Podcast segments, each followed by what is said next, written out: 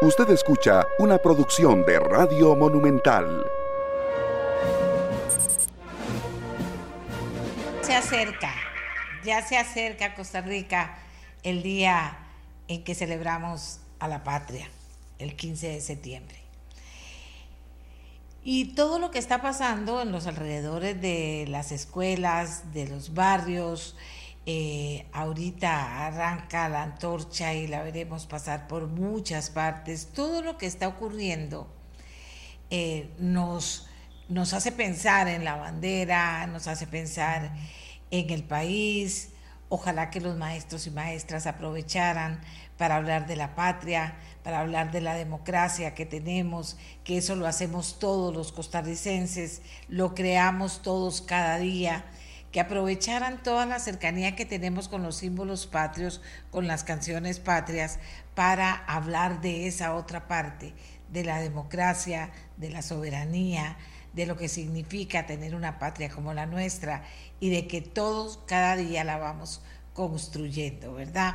Bueno, me piden del Ministerio de Ciencia y Tecnología, y con mucho gusto lo hacemos, invitar a la población a que sigan en tiempo real el recorrido de la antorcha de la independencia por el territorio nacional y que lo pueden seguir en vivo a través de la dirección antorcha.go.cr. Vamos a ver, antorcha.gov, gov.go.cr, antorcha.gov.go.cr con mucho gusto, si usted puede y tiene chance, que lo pueda hacer. Ya vieron que aquí en Monumental se está haciendo un esfuerzo también por estar pegaditos a todas las actividades de, eh, de los días previos al 15 de septiembre y por supuesto el día 15 de septiembre. Déjenme decirles que eh, tenemos con nosotros para empezar el programa de hoy a la ministra de Planificación y para hablar del té, eh, eh, vamos a hablar de salario global, recuerdan, pero yo quiero introducir una aclaración antes porque ya me lo están pidiendo. La Contraloría advirtió de ilegalidades en plan para construir la ciudad gobierno. El Ejecutivo no puede ejecutar ciudad gobierno sin concurso público, dice la Contraloría. El BCE no puede alquilar al país edificios construidos sobre terrenos del Estado expediente está incompleto y el financiamiento es más deuda pública, por lo cual requiere aprobación del Congreso.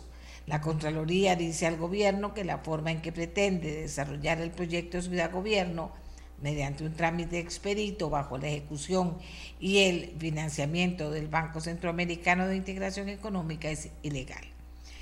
Quien coordina todo el tema de ciudad gobierno es la ministra de Planificación y el Ministerio de Planificación presentó un recurso de revocatoria con apelación en subsidio a la Contraloría General de la República tras el criterio emitido por esta acerca de la necesidad de organizar un concurso público para el proyecto Ciudad Gobierno en lugar de una contratación directa.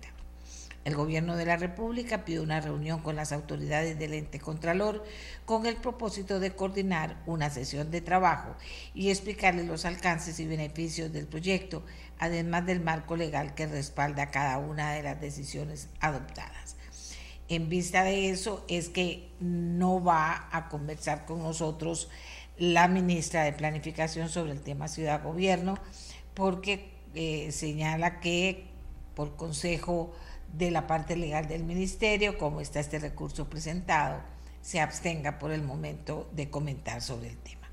Y ahora sí, le damos la bienvenida a la ministra para hablar sobre salario global, porque el Ministerio de Planificación oficializó los salarios globales con el fin de frenar el crecimiento descontrolado de las remuneraciones del sector público. Yo pienso que sería conveniente explicar el ejercicio desarrollado y cómo fue construido este nuevo salario, tomando en cuenta elementos técnicos y la especialidad de cada tipo de puestos. Esto, pongámosle atención, porque mucha gente ha estado preguntando, ha estado hablando, escuchemos a la ministra y haremos las preguntas que en consecuencia podamos hacerle una vez que ella nos ha explicado. Buenos días a doña Laura Fernández. Adelante. Doña Amelia, un gusto saludarla. Eh, muchas gracias por la invitación a hablar del tema de los salarios globales y esta transición en la que nos encontramos en el país. Sin embargo, como, como usted hizo una introducción del, del asunto de ciudad-gobierno, no quisiera que, quedarme sin explicarle a los costarricenses que nos escuchan de qué trata brevemente, sin entrar por el fondo ni, ni complicar, ¿verdad?, el recurso de revocatoria con apelación en subsidio que le presentamos a la Contraloría General, yo solo quisiera dar un mensaje de tranquilidad a los costarricenses, de que absolutamente todos los pasos que se han dado en el proyecto Ciudad Gobierno tienen la mira puesta en el bienestar de este país. Tienen la mira puesta en generar ahorros en mediano plazo, en las partidas exageradas de miles de dólares, de millones de dólares que paga todos los años nuestro país del presupuesto que sale de la bolsa de todos los costarricenses en alquileres de edificios. El proyecto Ciudad Gobierno tiene la mira puesta en generar condiciones adecuadas para los servicios públicos, en centralizar en un solo lugar eh, a múltiples instituciones donde los costarricenses de manera sencilla y práctica puedan hacer todos sus trámites. Y lo más importante, doña Amelia, el proyecto se ha conducido con total transparencia, apegado a la ley de control interno y con los análisis legales que proceden en torno a la ley de contratación pública. Por eso es que estamos pidiendo esta audiencia a la señora Contralora y por eso es que presentamos un recurso de revocatoria con apelación en subsidio para que reconsideren esta posición porque nos ha sorprendido muchísimo en virtud de que en el país ya hay muchos otros ejemplos de edificaciones que fueron construidas con modelos muy similares, el edificio de la Asamblea Legislativa, los edificios del Banco Central y las superintendencias, hay proyectos del ICE, bueno, en fin, hay un montón de ejemplos. Eh, no voy a entrar en el detalle por el recurso, pero ya que usted tocó el tema, quise aprovechar para, pues, para explicar un poquito y tenemos que tener paciencia y esperar que el órgano contralor nos resuelva. Nosotros Confiamos en que el proyecto va a continuar y que todo va a salir bien. Sería una gran pena que no sea así por el enorme bienestar que esto le generará a nuestro país. Sabemos que son décadas de intentar llevar un proyecto de esta naturaleza y, y bueno, estamos de verdad intentando sacarlo adelante. Sobre los salarios globales, doña Amelia, efectivamente, este 10 de septiembre, en tiempo y forma, gracias a Dios y al trabajo de muchísimas personas que han estado a mi lado en este camino, hemos publicado adecuadamente los salarios globales del sector público. Hay que recordar que esto es un cambio de paradigma total en la gestión de las remuneraciones del sector público. Recordemos que la administración anterior aprobó la ley marco de empleo público que establece una serie de nuevos elementos para la gestión de todo el modelo de administración de los recursos humanos, incluyendo la gestión de las remuneraciones. Yo tengo que agradecerle a la Dirección General del Servicio Civil por el liderazgo y el enorme compromiso, las horas de trabajo que dedicó a este proceso que arrancamos desde el año pasado.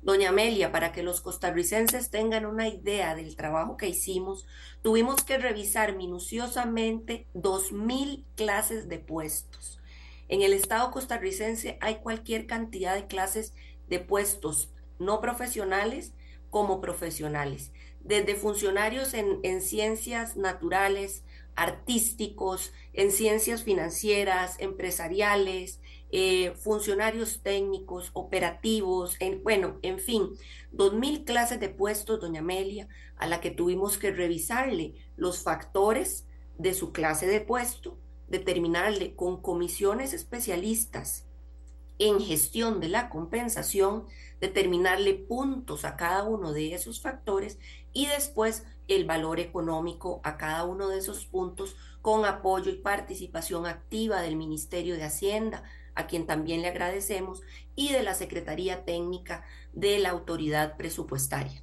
Un gran trabajo en equipo. Por supuesto que esto es el banderazo de salida Queda mucho trabajo por hacer. Nosotros eh, seguimos revisando algunos casos especiales. Hay algunas instituciones que no pudieron salir a tiempo con el ejercicio por la envergadura del, del, trabajo que realizamos. Hay algunas otras donde tenemos todavía que revisar algunos, algunas cositas, pero son eh, las menos. Recordemos que lo que publicamos comprende a todo el gobierno central, es decir, a todos los ministerios, a todos los órganos adscritos a los ministerios y a todas las instituciones descentralizadas o autónomas que no tienen grado de autonomía máxima, como cuáles, el AIA, Habdeba, Recope. Esto es histórico, doña Amelia. Es la primera vez que desde el gobierno central se formulan los salarios globales con las mejores prácticas, con prácticas recomendadas por la OCDE. Yo hice incluso con, bueno, los compañeros técnicos conmigo, hicimos y revisamos los modelos de diferentes países que tienen liderazgo en esta materia, los factores que reconocen dentro de la remuneración, revisamos cómo funciona en Australia, revisamos cómo funciona en Francia, cómo funciona en otros países de Latinoamérica, tuvimos ejercicios de política comparada, incluso varias reuniones virtuales con directores de servicio civil de otros países de la región para comprender cómo lo hacen ellos, ver cómo lo estamos haciendo nosotros y buscar un punto medio adecuado para nuestro país.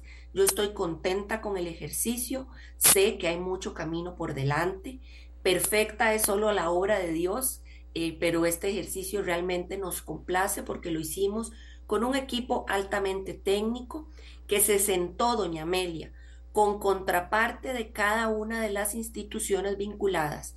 Este ejercicio Mideplan y Servicio Civil no lo hicimos solitos, no lo hicimos a puertas cerradas, muy por el contrario, se sentaron con nosotros expertos de recursos humanos, los departamentos de recursos humanos de las instituciones que quedaron bajo el ámbito de cobertura del Mideplan. Y con la única municipalidad que quedó con nosotros, que fue la municipalidad de Matina, que una vez más yo le agradezco a la municipalidad de Matina haber dado ese paso. Yo misma estuve con el presidente del Consejo Municipal, el señor alcalde, la señora vicealcaldesa, varios regidores y los funcionarios municipales explicándoles los alcances de la nueva ley, el ámbito de cobertura y cómo ellos deben de administrarse con este nuevo modelo. Tenemos un canal abierto de comunicación con la Municipalidad de Matina y con todas las instituciones que están bajo nuestro ámbito de rectoría.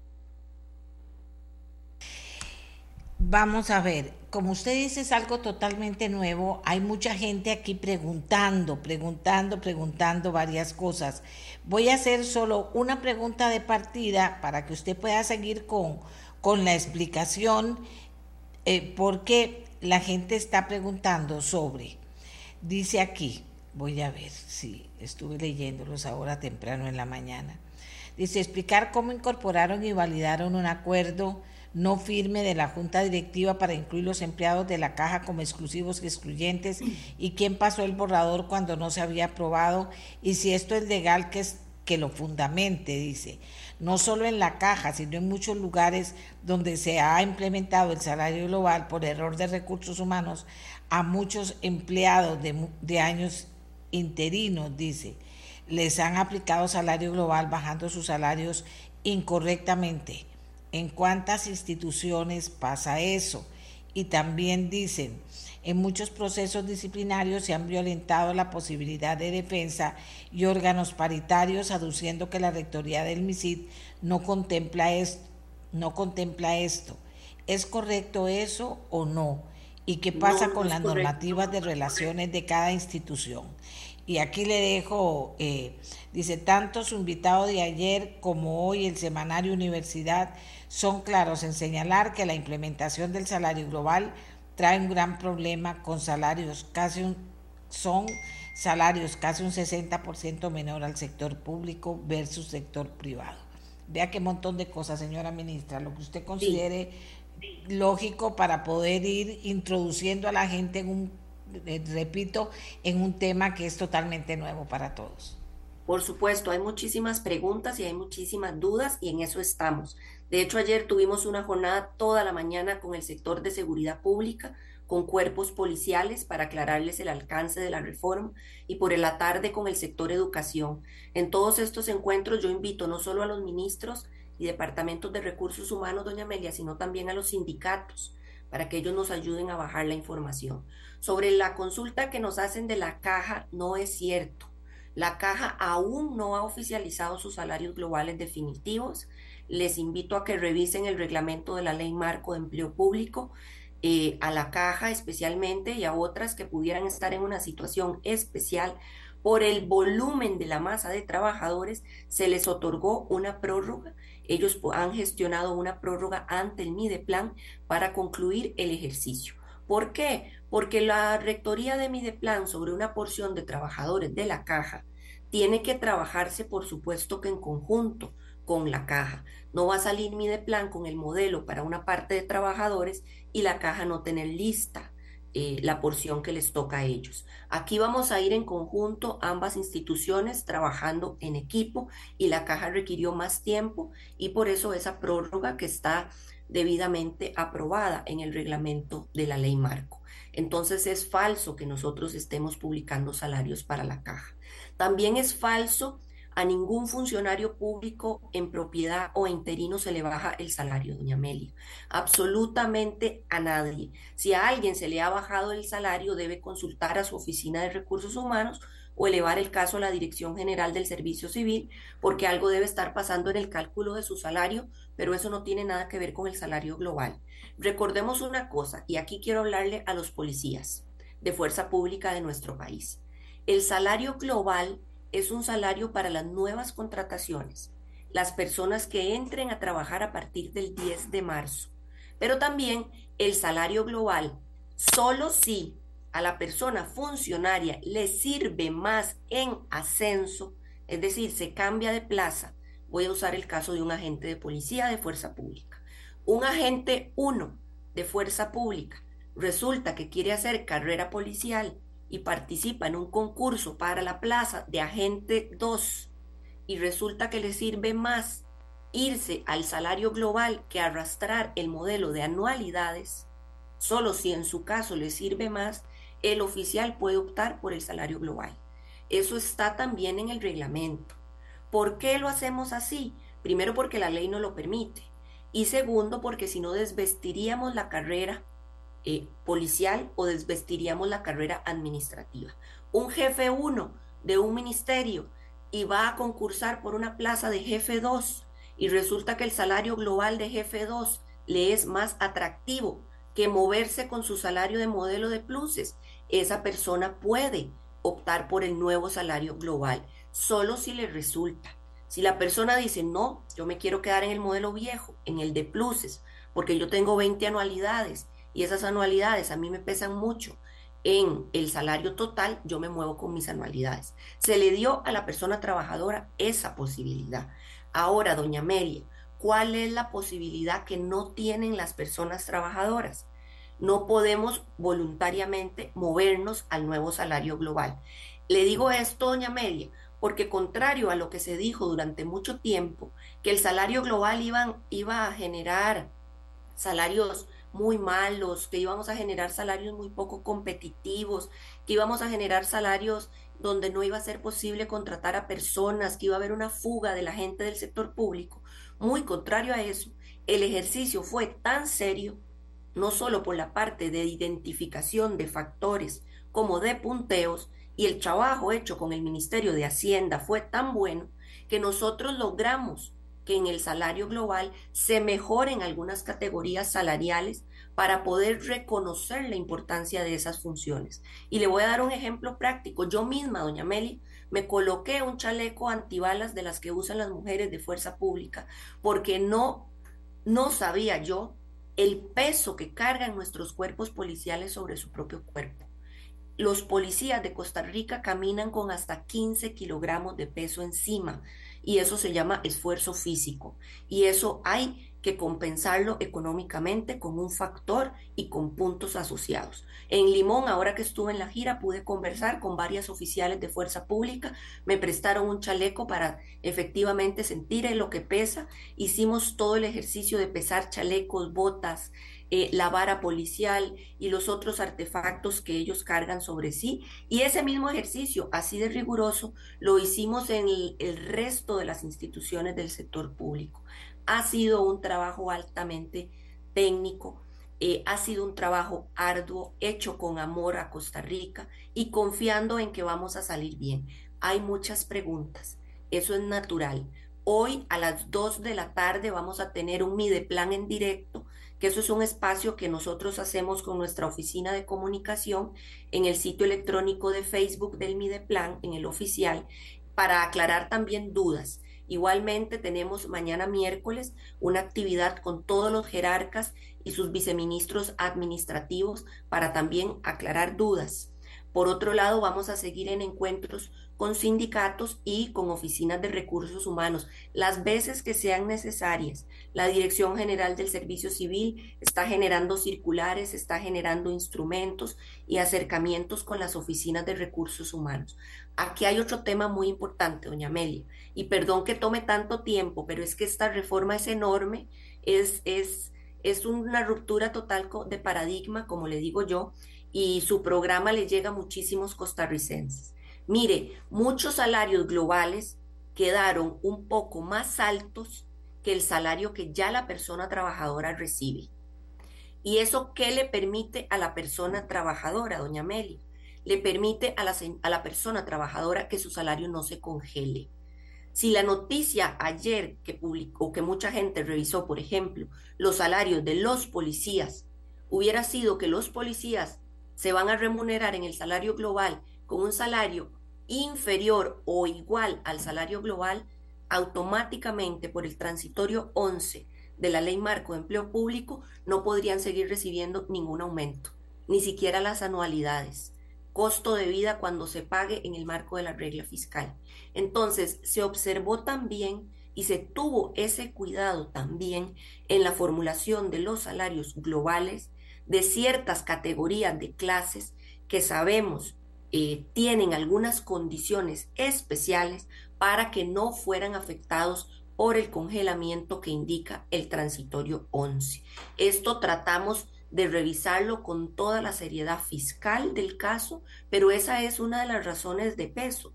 Y lo comento porque hay algunos, eh, y, retomo el caso de los policías porque lo traigo muy fresco, anoche estuvimos trabajando con ellos. Eh, hay algunos policías que dicen, no es justo yo cuando entré a la labor policial, entré ganando menos y ahora va a entrar una persona nueva ganando un poco más con el salario global. Eso no es justo. Pero yo le invito al compañero policía a que tome en cuenta que si eso no hubiera sido así, si el salario global no hubiera sido ese poquito más alto, ellos hubieran quedado congelados. Imagínese, doña Amelia, con la crisis de seguridad ciudadana que se está dando en nuestro país, avisar un congelamiento para eh, fuerza pública, para policías penitenciarios. Eso no lo podíamos permitir. Igual consideración hicimos en la formulación del salario global del sector educación, un sector que sin lugar a dudas ha sido golpeado, que está en una crisis educativa importante, donde se hacen enormes esfuerzos todos los días por mejorar la calidad de la educación. Entonces, en este ejercicio nosotros hicimos todo ese tipo de consideraciones para que congelamientos no afectaran a ciertas porciones de trabajadores. Ahora bien, doña Amelia, también es muy importante decirle a los costarricenses que el valor económico del punto que nosotros utilizamos es exactamente el mismo para un misceláneo que para un gerente de una superintendencia de valores. ¿Qué quiere decir eso? Que el valor del punto de todos los funcionarios que prestamos servicio al Estado costarricense en el modelo de salario global es idéntico. Lo único que cambia son los factores de cada una de las clases de puestos. Hay puestos que tienen un mayor esfuerzo físico, hay puestos que tienen mayores niveles de responsabilidad, hay puestos que tienen mayor riesgo, mayor peligrosidad, hay puestos a los que hay que considerar el desarraigo cuando a una persona se le manda a trabajar a una zona retirada. Hay puestos que tienen que considerar prohibición al ejercicio liberal. Hay puestos donde el error generaría una gravísima consecuencia, etcétera, etcétera. Ese fue el ejercicio que nosotros hemos liderado. Atrás quedará doña Amelia, y perdón que sea tan franca, pero a veces cuando uno quería ver el salario de un, empleado público, tenía que hacer hasta recursos de amparo. Ahora, todo costarricense que quiera conocer el salario de cualquier institución bajo el ámbito de rectoría de Mideplan, puede entrar a la página web de Mideplan, irse a la plataforma de empleo público y ahí podrá ver institución por institución para las siete familias de clases, cuánto gana cada una de las clases de puestos. Atrás quedó también, doña Amelia, con este nuevo modelo, el reconocimiento de las anualidades que tanto molestaban a los costarricenses que nos decían las anualidades se pagan solo por acumular años. Bueno, ese modelo atrás quedó. Ahora, en el salario global a las personas, cuando se les apliquen aumentos por costo de vida, serán aumentos sujetados a evaluación. Vamos ya muy pronto a emitir los nuevos eh, lineamientos en evaluación del desempeño. Atrás quedó aquello de que a los funcionarios se les daba la anualidad casi que en automático. Atrás quedó también doña Amelia y costarricenses y funcionarios públicos que me escuchan, aquel modelo que le generaba tanto problema a las oficinas de recursos humanos. Mire que yo le caigo mal a la de recursos humanos y no me está reconociendo este título, no me está reconociendo este otro, y a fulana que es amiga de ella le reconocieron todo rapidísimo, menganita porque es hija de fulano, rapidito le, le pagaron estos pluses, prohibición y esto otro, y a mí no, eso ya quedó también en el pasado. Con este modelo estamos dando una nueva técnica del cálculo del salario, completamente objetiva, blindada de subjetividades de oficinas de recursos humanos, blindadas de favoritismos, blindadas de clientelismo y ahora, eso sí, tenemos que dejar pasar ciertos años para que la planilla del Estado vaya paulatinamente migrando al nuevo salario. Por ejemplo, en mi plan, este año se pensiona un buen grupo de personas, personas que tienen 30 o más anualidades, planilla cara, esa planilla cara va van a ingresar personas nuevas con un salario global competitivo, porque salió muy competitivo y lo pueden revisar, pero que ya no va a ser un salario que crezca descontroladamente con el paso de los años, como nos pasaba con el anterior modelo, que fue el que nos llevó a un descontrol en las partidas de remuneraciones del presupuesto nacional. Con este nuevo modelo, lo vemos en los datos, en el mediano plazo esa curva de crecimiento exponencial y descontrolada se va aplanando y se va generando una administración de los recursos humanos adecuada con las condiciones fiscales del país, adecuada con el mercado y adecuada con las necesidades de nuestro país. Hay una política de remuneraciones anual que debemos emitir el Ministerio de Planificación, Dirección General del Servicio Civil, Ministerio de Hacienda y Secretaría Técnica de la Autoridad Presupuestaria. En esa política tenemos que revisar que todo marche bien, tenemos que revisar si hay alguna categoría de puestos donde tenemos inopias y tenemos que revisar el salario, si hay alguna categoría de puestos donde se están dando problemas y tenemos que revisar alguno de los cálculos, tenemos que revisar el estado de las finanzas públicas para ver si se puede pagar más, si hay que regular alguna cosa. Pero esta ley, doña Amelia, con todos los problemas que ya en alguna oportunidad yo he hablado en su programa, da una oportunidad de lujo para mejorar este sistema. Yo invito a las personas trabajadoras a que no se dejen engañar, a que revisen objetivamente la información, se pongan en contacto con el Servicio Civil o con Mideplan, con sus oficinas de recursos humanos. Absolutamente a nadie se le baja el salario. Y en eso, por favor, yo tengo el teléfono, doña Amelia, desbordado de preguntas que me dicen, ministra, ¿es cierto que el otro mes a mí me pagan menos? Eso no es cierto es absolutamente falso. Entonces, por favor, eh, acudamos a las fuentes oficiales. Nosotros somos un despacho de puertas abiertas. Hemos tenido cualquier cantidad de encuentros con sindicatos, con oficinas de recursos humanos, con jerarcas y así lo vamos a seguir haciendo. Yo quiero agradecerle mucho la claridad, doña Laura. Entiendo que usted también deja abierto esto. Si tiene preguntas, recurra a las fuentes. Cuando una persona tiene una duda, ¿cuál es, qué es lo que tiene que hacer así bien puntual? Se nos acabó el tiempo, pero bien puntual. Creo que usted ha explicado bastante bien, pero si una persona dice, yo todavía tengo dudas, ¿a dónde acudo para que no me metan un cuento? Sí, señora, la persona debe acudir directamente a su oficina de recursos humanos. Ese es el primer paso. acudir a la Oficina de Recursos Humanos y hacer su consulta. Cuando la Oficina de Recursos Humanos le dé la respuesta, si esa respuesta todavía no le satisface, la persona puede elevarla a mí de plan con la respuesta que le dio Recursos Humanos. ¿Por qué? Porque tenemos que ir agotando la vía administrativa. Usted no puede saltar, es como que usted en lugar de ir a presentarle la queja a su jefe, se la presente al ministro. Usted tiene que ir agotando la vía administrativa. Entonces, si tienen dudas, acudan a su oficina de recursos humanos. Si les responde incorrectamente a su juicio o la respuesta no les satisface, lo pueden elevar al Mideplan como rector, que nosotros con mucho gusto le damos atención. Laura Fernández, ministra de Planificación. Creo que lo explicó claro, remitió claro a donde usted puede averiguar las dudas. Si tiene más dudas, usted me manda a decir y yo las valoro para ver si le volvemos a pedir a doña Laura que venga a conversar con nosotros. Dijimos que esto arranque, a ver qué pasa, eh, a ver cómo nos vamos acomodando todos, los privados y los públicos, los privados observando lo que pasa. Y si es necesario, volveríamos a traer a, pedirle a doña Laura que viniera a explicar eh, si se presenta alguna situación en particular. Muchas gracias, doña Laura. Gracias a usted, doña Amelia. Buen día a todos. Amigos y amigas, vieron, es un cambio radical, es algo totalmente nuevo. Entonces, ábranse a entender qué es lo que está pasando, cómo están pasando las cosas, eh, averigüe, vaya a la Oficina de Recursos Humanos, pregunte. Ahora hagamos una pausa y cuando regresemos vamos a hablar de un tema que yo no quiero que nunca pierda atención de ustedes, ¿verdad?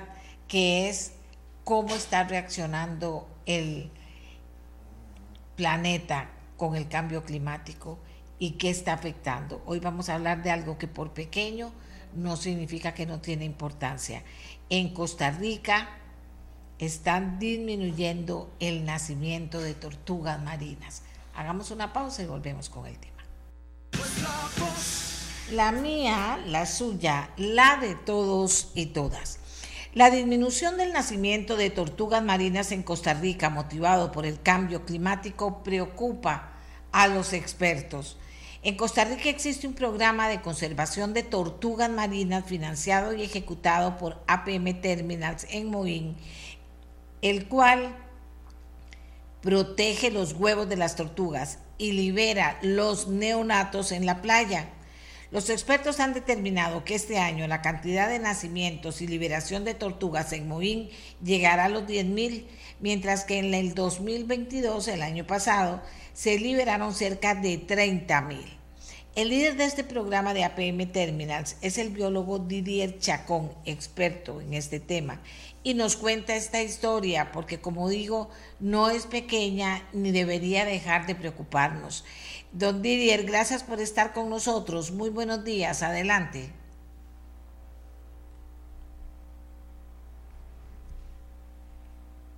Eh, muy buenos días, doña Amelia. Tenga usted buen día y, los amables escuchas de su programa. Eh, sí, tal como decía usted, eh, este es un fenómeno que lo hemos venido viendo en los últimos años. algunos de los programas en Costa Rica y en el mundo colocamos tecnología dentro de la arena y en la misma playa para documentar una variable muy importante que es la temperatura. Hay que recordar que la temperatura condiciona eh, primero el sexo de los neonatos. Eh, aquellos niños que se, que se incuban a temperaturas un poco más altas de un valor que llamamos la temperatura pivotal producen solo hembras y los que están por debajo de esa temperatura solo machos. Entonces, eh, lo primero lo que nos encontramos en años pasados es a casi la completa feminización de los neonatos que nacen, ¿verdad? Pero ahora hemos pasado a un escenario diferente. Ahora lo que está sucediendo es que durante mucho tiempo sostenido eh, se mantienen temperaturas en el, en el ámbito mortal. Quiere decir que más arriba de 34 grados centígrados los gametos ni siquiera se pueden desarrollar, sino que se mueren. Y esto es lo que está sucediendo en la playa.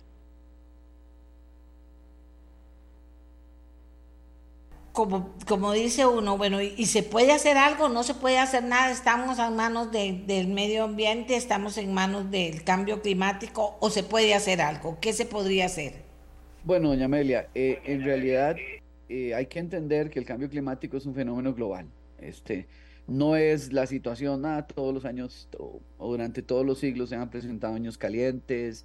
Eh, esto es un fenómeno eh, de ámbito global. Podemos hacer cosas en el ámbito local, en el ámbito nacional, pero definitivamente ah, tiene que haber un cambio global porque los gases de invernadero son la razón principal de, esto.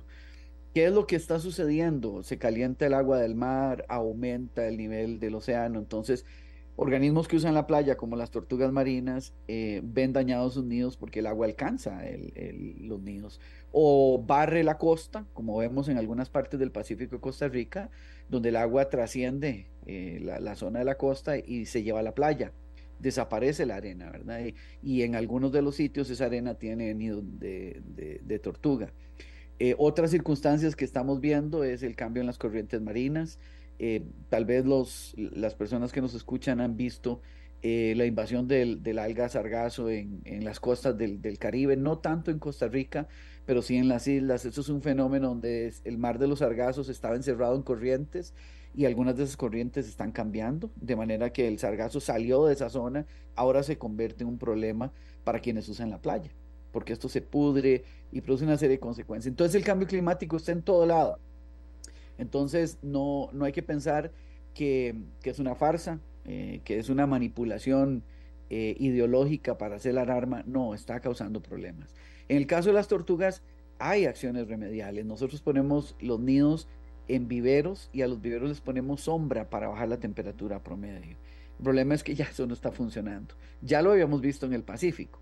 Eh, colegas han, han puesto hasta tres capas de sombra sobre nidos y esos nidos no sobreviven porque la temperatura total que se encuentra en la playa sobrepasa la temperatura mortal y básicamente los huevos se cocinan, no, no pueden evolucionar. Entonces hemos tomado otras medidas, por ejemplo, estamos eh, tratando de mover nidos a, a, hieleras donde controlamos la temperatura, pero eso no es natural. Eh, pretendemos siempre mantener eh, los nidos en su hábitat natural, o sea, en la arena. Hay otros intentos eh, eh, que se han realizado, incubarlos en arena artificial, que se están llevando a cabo en, otros países que tienen más dinero, más tecnología. Pero definitivamente, aunado a eh, problemas en, las cadenas alimenticias donde hay poco alimento, a las amenazas que causa el hombre con la cacería, es muy importante decir que la principal amenaza para la sobrevivencia de las tortugas marinas en el Caribe de Costa Rica es la cacería y la recolecta de huevos. O sea, más del 50% de los huevos en playas no protegidas se va, se va a los mercados negros. Y la totalidad de las tortugas verdes y careyes que salen fuera de áreas protegidas eh, termina en el mercado vendiéndose como carne. ¿Cuáles son las protegidas y cuáles las zonas no, no protegidas por este tema? Las, zonas protegidas, perdón que le interrumpa, son los parques nacionales, ¿verdad? Donde hay un personal que se dedica a protegerlas pero en el último censo nacional que hemos hecho, eh, hay mucho aniamiento fuera de áreas protegidas, ¿verdad?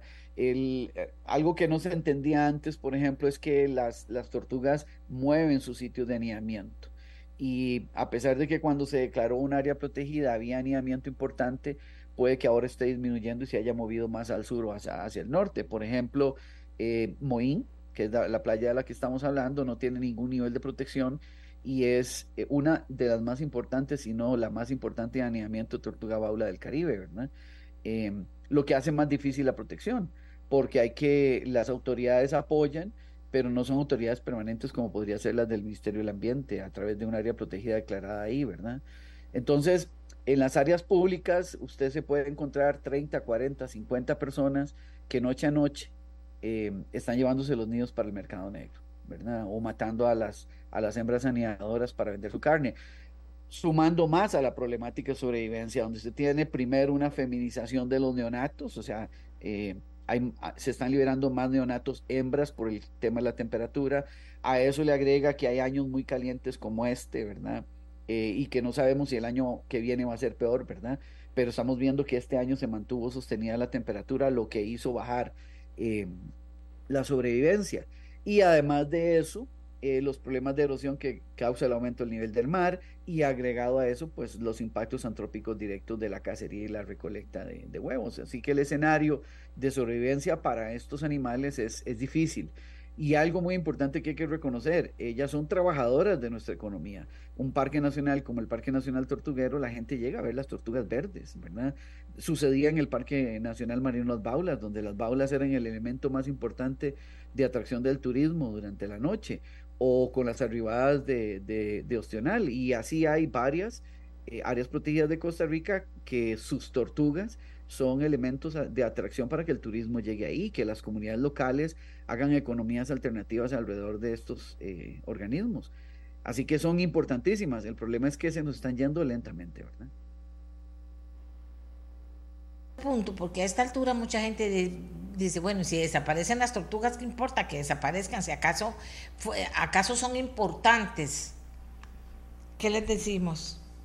Sí, vea, eh, es, es, una pregunta que hace muchos años un comerciante me hizo a mí cuando yo buscaba ayuda del comerciante para que nos donara arroz para los voluntarios, ¿verdad? Porque mucho, hay que decirlo, mucho de la protección de las tortugas eh, en nuestras costas se realiza de manera voluntaria por organismos no gubernamentales, ¿verdad? Entonces me decía, bueno, ¿y, y por qué yo tengo que donar arroz eh, si no, no veo ninguna relación directa?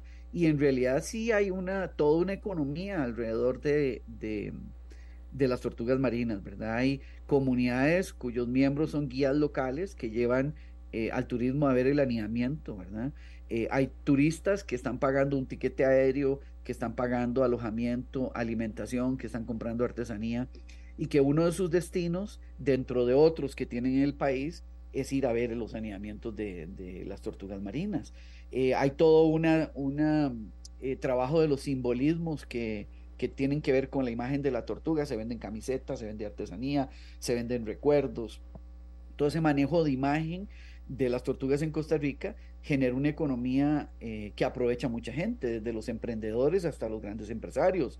Usted sale por el aeropuerto y encuentra compañías grandes utilizando la imagen de la tortuga para vender, para mover capital. Esas compañías tienen empleados.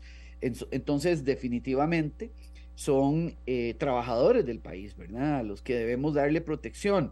Y definitivamente también eh, las tortugas marinas valen mucho más vivas porque son vistas recurrentemente por el, por el turista, cumplen un papel eh, ecosistémico muy importante y esos valores son mucho mayores que tomarla, sacrificarla y vender unos cuantos centenares de kilos de carne una vez pero definitivamente hay una parte de la sociedad costarricense que insiste en continuar matándolas, continuar ignorando las señales del cambio climático, continuar eh, consumiendo huevos de, tortuga, eh, lo que todo esto trae problemas de sobrevivencia para estas poblaciones. Usted es muy claro, Didier, y, y lo dice así fríamente, pero así son las cosas. Eh, dicen que el tema, todos los temas de qué cambiar prácticas que tenemos que son malas, malas prácticas, que no ayudan al ambiente, pero que en, todos los campos, esto se resuelve con la educación, no hay otra manera. No, no, es cuestión de meterle plata, no es, no, es cuestión de educar. ¿Qué pasa con la educación en este tema de los huevos de tortuga? Porque se han hecho campañas de la carne de tortuga, pero ¿qué pasa con eso? Se está dando una materia tiene que aprender a no hacerlo o, o, eso queda pues a la libre, a que la gente lo diga si quiere, si no, no, no, no lo diga, y no a que los niños desde pequeños aprendan esto para variarlo. En realidad, eh, antes sucedía que en el currículum de las zonas costeras se hablaba de, de recursos eh, naturales, de biodiversidad, eh, pero usted sabe la crisis de la educación en Costa Rica, eh, son temas que se han dejado de lado. nos encontramos situaciones, yo tengo 35 años de, de ejercicio en, en, la biología marina, en la conservación, y me he encontrado situaciones de un niño que nosotros tenemos en el programa de educación ambiental, y regresa y me dice, mire, sí, yo sé que es malo, pero de ahí, cuando le dije a mi papá que eso era malo, lo que hizo fue pegarme. Ese tipo de situaciones sociales, ¿verdad? Y creencias muy arraigadas de que el huevo de la tortuga tiene poderes afrodisíacos, cosa que es totalmente falso. O que los productos hechos eh, con recetas típicas, con leche de coco y ese tipo de cosas, eh, tienen valores alimenticios eh, más importantes que otros. Eh, nosotros no podemos tener las, las tortugas marinas en encierros. Imagínense que una tortuga verde de la que más se aprovecha, más cazan y matan para recetas eh, culinarias en la costa caribe, tarda 50 años para alcanzar la primera edad reproductiva. Toda esta información se la pasamos a través de programas de educación ambiental a los niños, pero no tenemos el rol, el papel y los recursos que tiene el Ministerio de Educación Pública. Eh, nosotros los, los, programas desde el sector privado, desde el sector ONG, tenemos un alcance de cinco escuelas al año, por ejemplo, y trabajamos puntualmente en las áreas aledañas a, a los sitios donde, donde hacemos la, la, protección. Eh, de manera tal que es importantísimo que el Estado tome esto, ¿verdad? Eh, que el Estado, el Ministerio del Ambiente, que es el que está a cargo de la, de la tutela legal de, de organismos como las tortugas marinas, junto con el Ministerio de Educación, eh, hagan programas donde no solamente se hable de tortugas marinas, porque hay otros grupos de organismos y otros ecosistemas que son claves eh, para la salud humana, ¿verdad? Para la economía de las, de las comunidades. Eh, hay ejemplos enormes de comunidades completas que viven por la presencia de un parque nacional en su colindancia, ¿verdad? O de una reserva natural. Y esos ecosistemas al acabarse es, es, es un tema de mercado. Al no haber oferta no hay demanda y la gente se va y el turismo se va. Eso hay que entenderlo como una parte de la llave, eh, además del carisma que tienen algunas especies como eh, las tortugas, los quetzales, las ballenas, los delfines, para llegarle a la gente y que la gente comience a, cambiar sus patrones de conducta. Y estos son fenómenos que solo suceden en, el largo plazo, cuando el niño desde la escuela eh, entiende el discurso, lo maneja, lo practica y queda con esa conducta. Entonces, cuando sea un adulto, eh, recicla, no, no come productos eh, de, la naturaleza, aprecia los recursos que mantienen la economía de su comunidad y ya tenemos un, hay un clic, hay un cambio conductual. Pero esos eh, programas sostenidos, esos esfuerzos no están sucediendo en todas las zonas. Hay casos de algunas zonas en donde hubo un esfuerzo por muchos años y las generaciones continúan pasando eso como una idiosincrasia, pero no sucede en todo el país. La lucha es de todas las noches de todas las noches donde incluso le amenazan a uno para quitarle los, los nidos y llevarlos a, a vender, ¿verdad? Educación, las maestras, los maestros, también los padres y madres de familia, los que hay que también tocar. Don Didier, si yo tuviera que decirle a usted, porque usted lidera un programa de APM Terminals, si yo tuviera que decirle a usted que le hiciera un mensaje a, a, a no sé, a una sociedad que parece que es ciega y sorda y si le dicen, ay, qué rico, es cierto que la carne de tortuga es muy rica y no, yo quiero carne de tortuga, quiero carne de tortuga y voy a ir a buscar carne de tortuga. O sea, ¿cómo hacemos? Y digo tortuga por decir, pero es la visión que al final terminamos teniendo de, los de, los, de los animales con los que convivimos.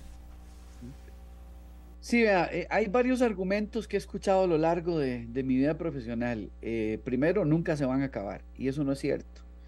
Eh, toda vez que nosotros conversamos con gente que, ya es grande, eh, de, muchos años, lo primero, lo primero eh, que confirman es que antes había más que ahora.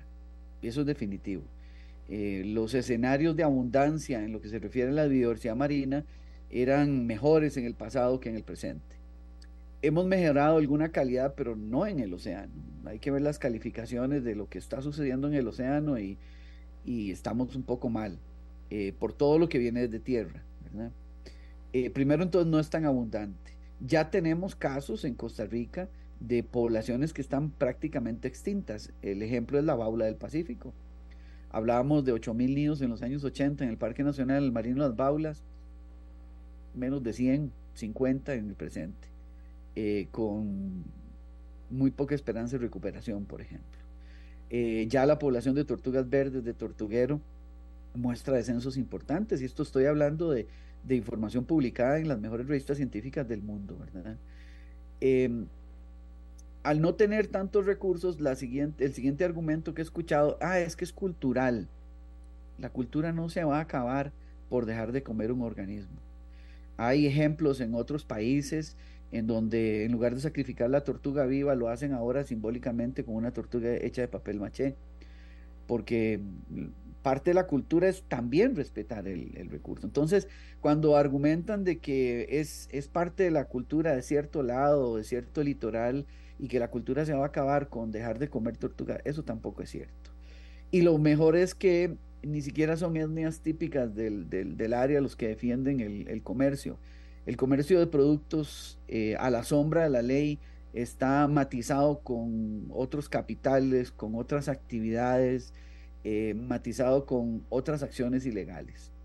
Eh, de manera tal que ni la cultura, ni las poblaciones actuales, ni la situación del cambio climático va a permitir, si no hacemos algo ya, si no nos involucramos en los programas de conservación, si no involucramos a nuestros niños, si las escuelas no abren las puertas a tocar estos temas, si el Ministerio de Educación no abre los currículum a hablar de la realidad que está afuera, ¿verdad?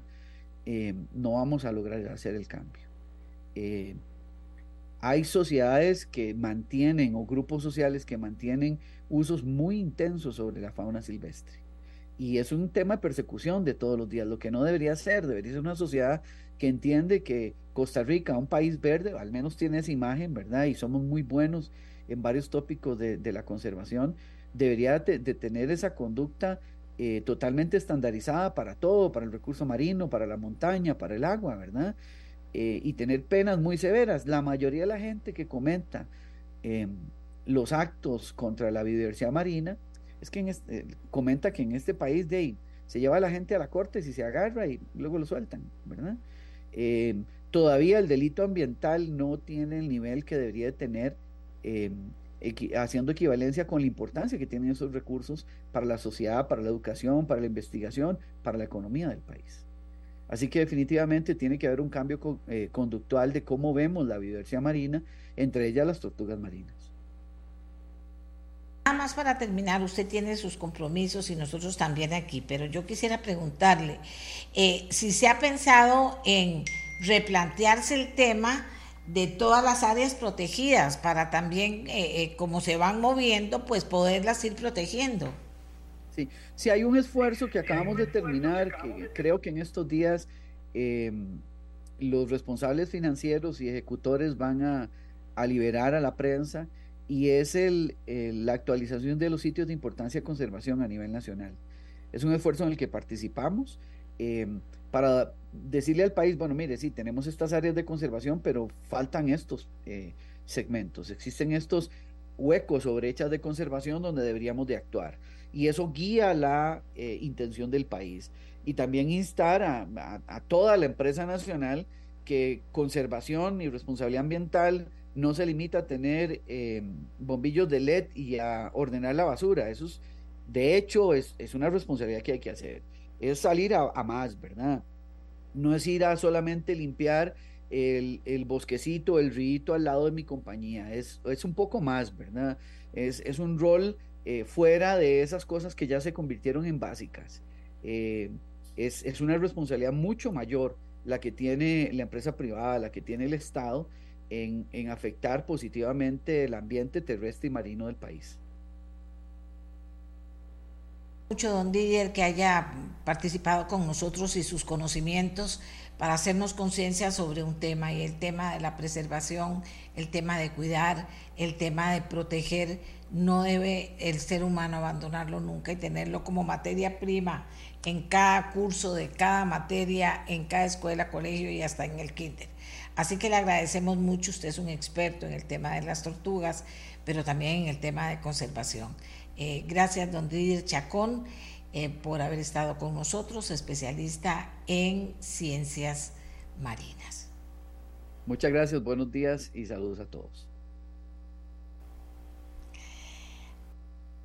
Hoy el programa tiene hora y media de duración, no dos horas.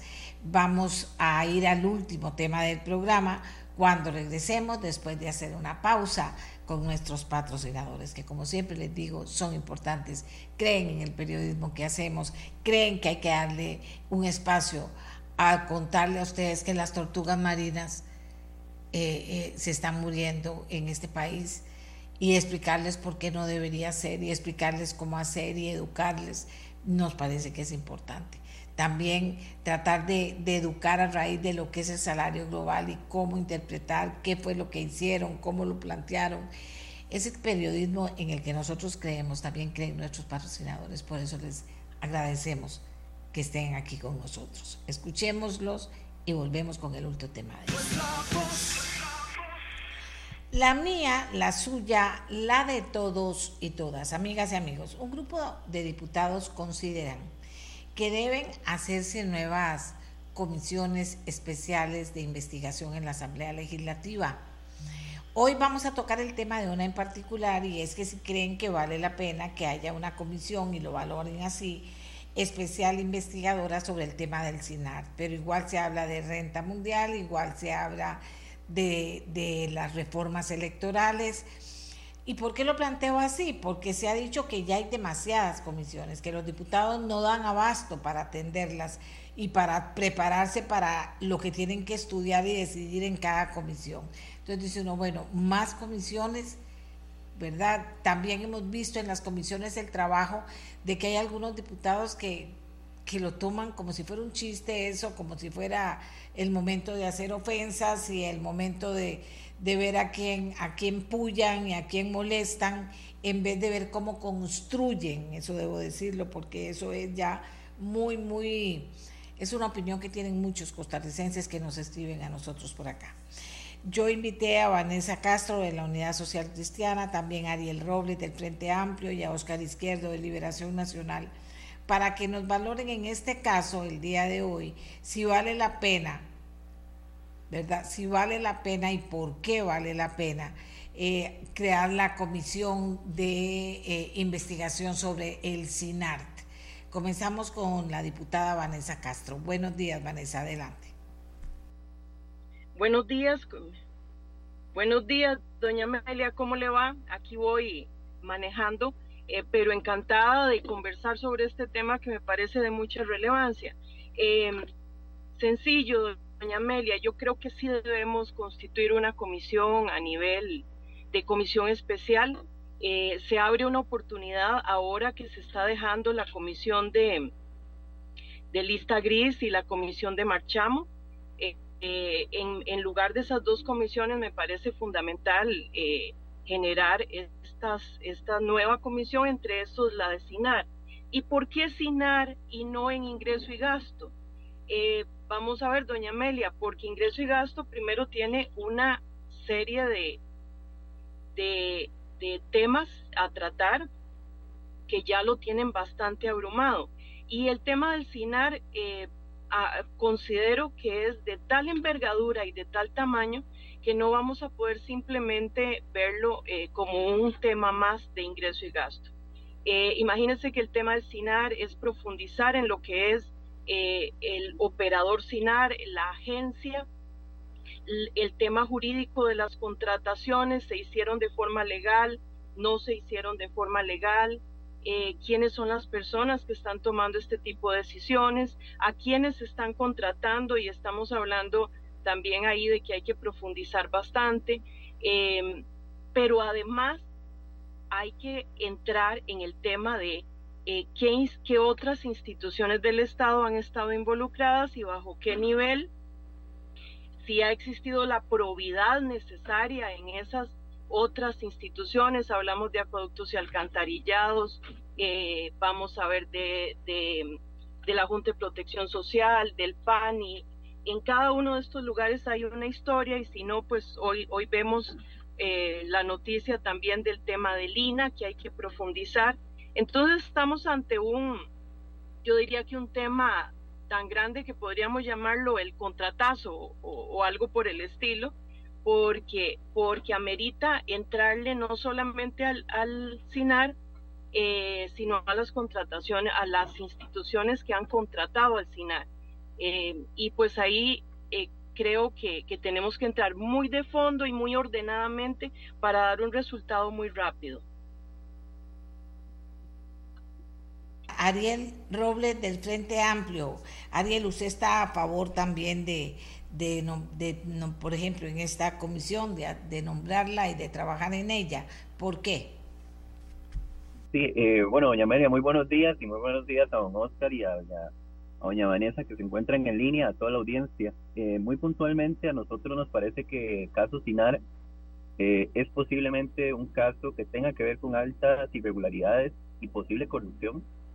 Es un caso que yo creo que llevaría la gravedad suficiente como en el pasado hablamos del caso Diamante, del caso Cochinilla, del caso del Cementazo, a ese nivel de casos sobre las irregularidades y ahí se pueden encontrar, eh, lo vemos, y para, para nosotros y nosotras eso tiene que abordarse desde una comisión especial investigadora que pueda concentrarse plenamente en un proceso investigativo.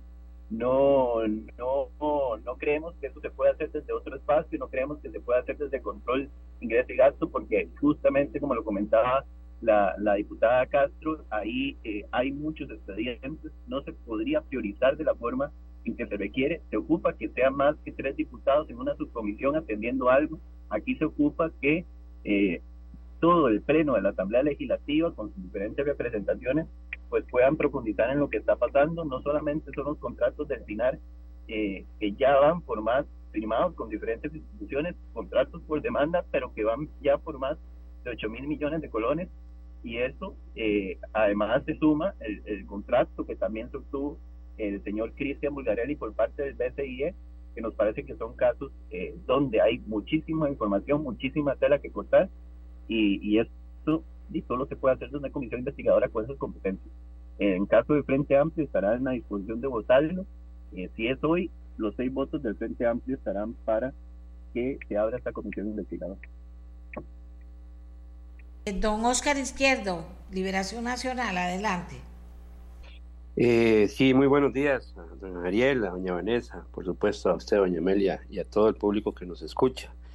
Yo quisiera decir que para Liberación Nacional lo óptimo es no hacer más comisiones. No hacer más comisiones porque efectivamente son muchas, hemos tenido mucho trabajo en las diferentes comisiones, pero la necesidad de abrir una comisión en este caso es imperante. Yo creo que no hay forma de, evadir esto, creo que es absolutamente necesario. Eh, pues como, como ya lo dije, sí, efectivamente hay muchas comisiones, pero es nuestro deber y nuestra responsabilidad indagar sobre un tema que me parece que puede tener eh, repercusiones inimaginables en todo lo que está sucediendo. Eh, cada vez que, se habla de este tema aparece un nuevo dato sorprendente. Los últimos fueron las manifestaciones de la directora jurídica del CINAR. Em, en fin, esto es una situación muy, muy delicada que me parece y amerita definitivamente una comisión.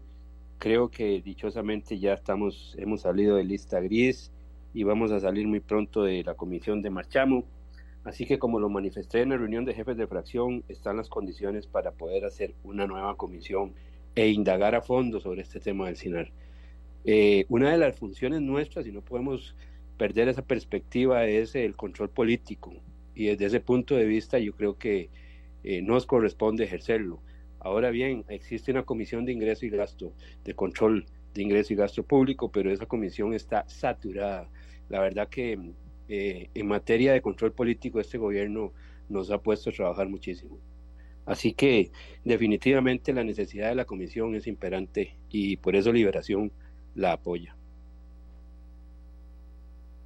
Una, una pregunta, digamos, con la que estoy cumpliendo con mucha gente que me está preguntando y que me pregunta habitualmente cuando tengo los diputados en el programa. Eh, ¿Ustedes consideran porque cada comisión es independiente, se maneja independiente, está presidida por alguien diferente.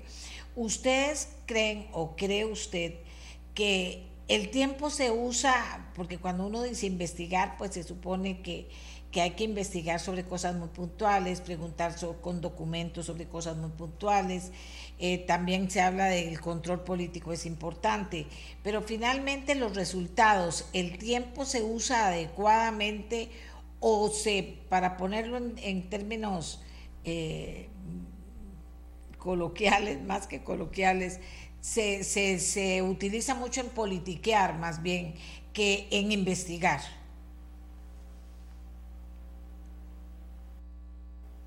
Eh, de doña Amelia. Adelante. Eh, vamos a ver, yo sinceramente le digo, doña Amelia, que pues ya he pasado por ahí y, y creo que en algún caso, pues sí, efectivamente eh, mediará tal vez la, la, la politiquería, llamémosla así.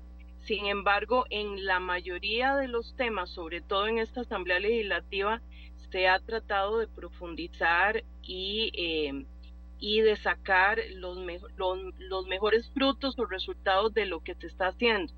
Em, de mi parte, por ejemplo, siempre he tratado de mantener la parte más técnica posible, a pesar de que somos un órgano político, evidentemente, y yo soy política, sin embargo, pues siempre he tratado de mantener eh, el nivel, por decirlo de alguna manera.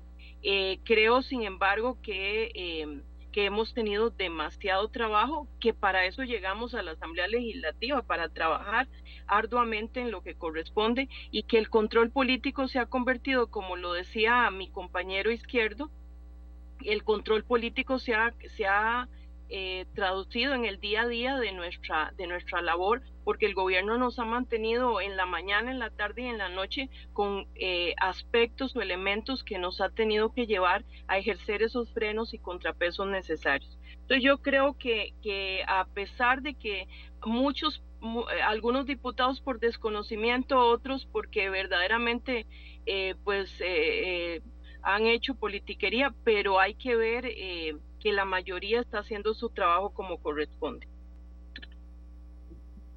Don Marco Tulio, ven que la gente habla mucho de eso. Dice, demostrado que esas comisiones se convierten en circos politizados, terminan en una pura persecución llena de mala información, donde al final terminan en nada, excepto fondos públicos votados literalmente. Se acercan elecciones para investigar, está el Ministerio Público, pura politiquería barata, esas comisiones, demostrado, aunque digan que no. Aquí hay dos opiniones, Ariel, de gente que, que ve las comisiones de esa manera. ¿Usted qué piensa? Bueno, yo, yo lo primero que quiero decir es que, bueno, curiosamente, en el pasado siempre quien ha sido investigado dice que las comisiones investigadoras y el control político es un circo político, ¿verdad? O sea, siempre en su momento, cuando se habló, por ejemplo, del caso eh, cochinilla, quienes estaban siendo investigados decían, ah, eso es circo político. Incluso en el pasado, y esto es una tendencia histórica, que siempre que busca el sector que está siendo investigado o el sector político afín a ese grupo, va a decir, bueno, es que esta, estas comisiones eh, es circo, esto lo dice, evidentemente, porque aquí me va a gustar pues que le revuelquen un poco, ¿verdad? Los, los chicas. Entonces yo creo que el ejercicio de control político eh, debe permearse por una acción responsable, debe permearse por una actuación eh, que sea y que se abarque desde la perspectiva en la que el fin último de una comisión eh, de este carácter, que es política además, no es un carácter jurídico, no es un carácter técnico, va a brindar insumos, la comisión parlamentaria va a brindar insumos para que la fiscalía abra las investigaciones que tenga que abrir pero también es un ejercicio en el que no solamente la Asamblea Legislativa, sino también los ciudadanos y ciudadanas que siguen estos espacios con atención de forma pública, de forma abierta, ven y tienen la posibilidad de hacer un ejercicio también de control político que es, necesario. O sea, en una democracia como la costarricense eh, y en cualquier democracia del mundo no puede existir democracia sin control político. Donde no haya control político no hay democracia. Donde no hay oposición no hay democracia y eso a nosotros nos parece que es, una labor para la cual no se pueden escatimar recursos, es una labor en la cual no podemos dejar de sumarnos y que, y que hay que seguir eh, haciéndolo. Yo entiendo mucho también la, el planteamiento que hace la ciudadanía, porque también uno a veces en una comisión se, se, desespera de ver para dónde va o de ver, de ver que muchas, en muchas ocasiones el abordaje que se hace en el espacio termina siendo de de quién tiene la razón o quién dice esto, quién dice aquello, y no verdaderamente cuál es el enfoque que se está dando para poder llegar y aclarar las situaciones. Pero, pero sí que estoy convencido de que el ejercicio de control político dentro del aparato democrático de nuestro país es, es muy necesario y bueno, para eso se crearon las figuras de las comisiones investigadoras. Yo más bien diría que, que hay que reflexionar porque imaginen, imagínense, imagínense ustedes la comodidad, digamos, de un gobierno que diga, eh, ah, bueno, esta asamblea legislativa tiene mucho trabajo, entonces nunca me va a investigar nada. Eh, ah, esta asamblea legislativa mm, no, no, no, no va a hacerme control político. La comodidad de un gobierno que podría ser, si lo que hoy está pasando con el SINAR, la situación SINAR, en la que un asesor de casa presidencial ha asumido contratos, en la que un asesor, según nos dijo la misma directora de asesoría jurídica del SINAR, a ella le pidieron que, que tenía que meter, no, no, no hubo estudio de mercadeo que me dio, no hubo nada, sino el expresidente del SINAR, el señor Trigueros, le dijo tiene que incluir a un Cristian Bulgarelli en la contratación y contratarlo. Tiene que incluirlo. O sea, un nombramiento absolutamente a dedo. Si eso está sucediendo hoy, bajo el ejercicio, y nos hemos dado cuenta bajo el ejercicio periodístico y de control político que ha ejercido tanto los medios de comunicación como la Asamblea Legislativa, y entonces, ¿qué pasará si entonces en el silencio, fuera la óptica pública, nadie se da cuenta de lo que está pasando? Yo creo que, que ahí es donde nos dice pues el gol necesario que tiene que asumir la Asamblea en este tipo de procesos y que por más trabajo que se tenga hay que, hay que asumirlo con, con absoluta responsabilidad.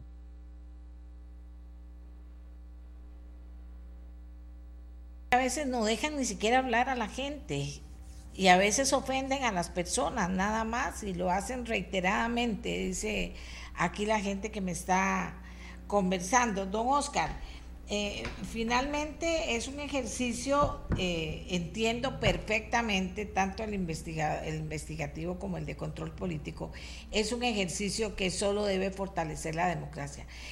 Este, el tema es quién lo ejerce, cómo lo ejerce, si lo ejerce para educar a la población sobre el tema de fortalecer la democracia o si lo ejerce para caer en algo que se vuelve a veces eh, bochornoso, para decirlo de alguna manera, y del nivel más bajo pues, que uno se puede imaginar en la Asamblea Legislativa. ¿Qué piensa usted? Bueno, eh, primero yo respeto profundamente las manifestaciones de todos los ciudadanos eh, a favor o en contra de una tesis.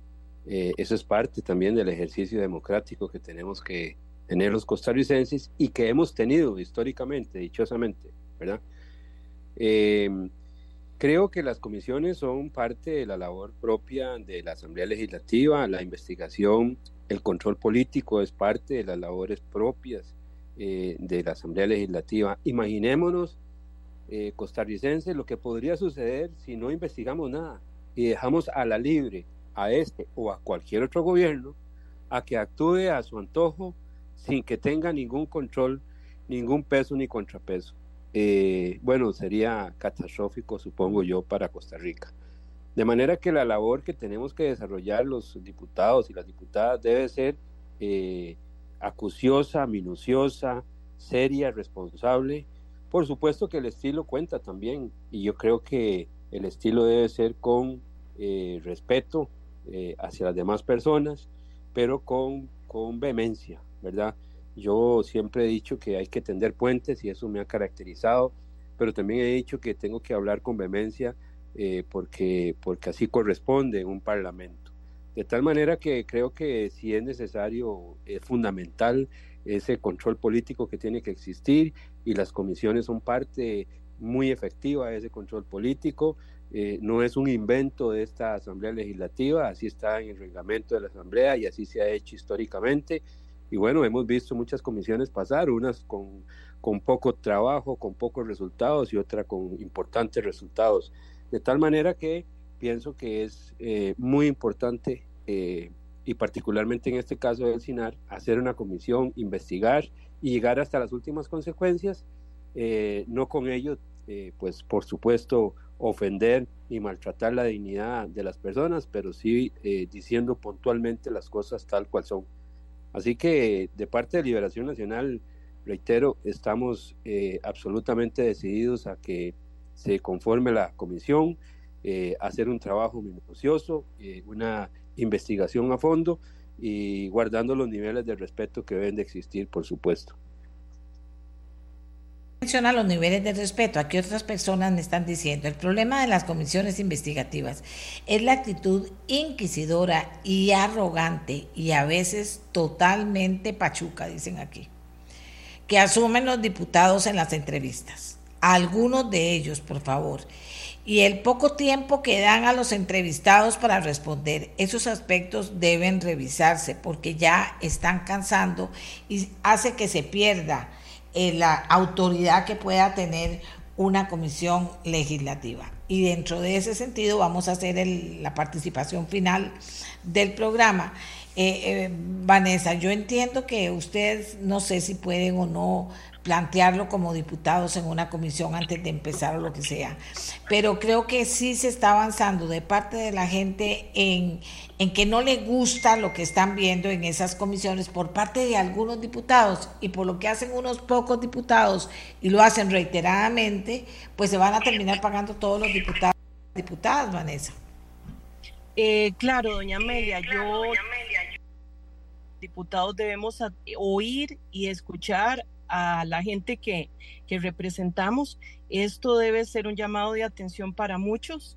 Eh, de mi parte, yo eh, recibo las, las, los comentarios de la gente em, que, que, que, le parece que debemos perfeccionar las comisiones y debemos atender eso y hacer lo necesario. No se trata de eliminar las comisiones, se trata más bien de generar y crear comisiones y, y, ir ir eh, perfeccionando y atendiendo todos los comentarios.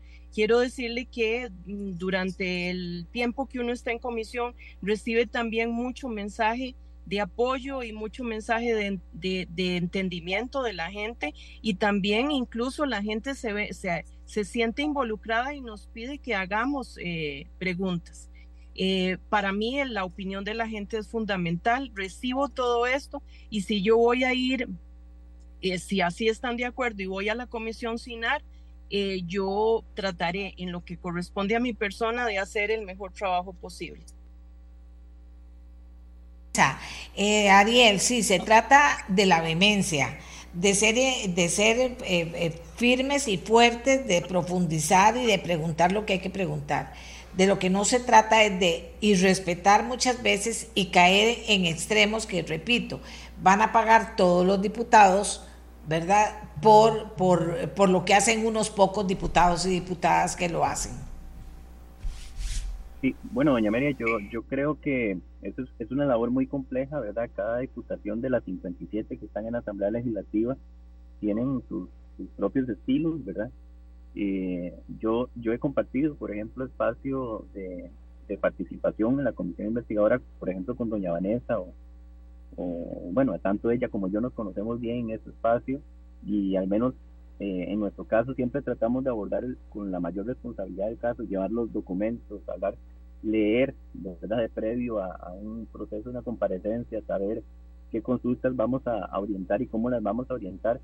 Eh, yo creo que dentro de lo que plantean, ¿verdad? Algunos de los comentarios que usted escuchaba, yo hay algunos con los que estoy de acuerdo, por ejemplo, eh, el tema de los tiempos, a nosotros nos parece que a veces los tiempos son muy cortos en un proceso de una comisión, en una comparecencia, el tiempo se vuelve, se vuelve clave, ¿verdad? Y entonces a veces el diputado o la diputada tiene que consultar y tiene una serie de preguntas, pero el compareciente eh, o no quiere contestarlas o alarga la respuesta y eso entonces vuelve una carrera contra el reloj.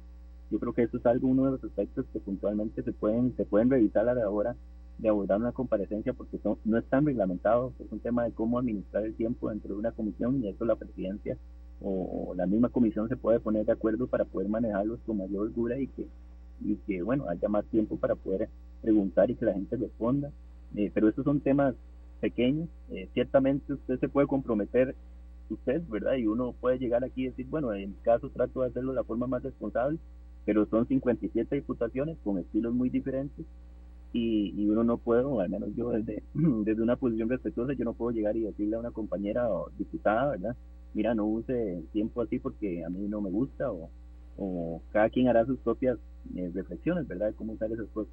Entonces yo creo que, que ciertamente es un riesgo que siempre existe, siempre es un riesgo que está ahí.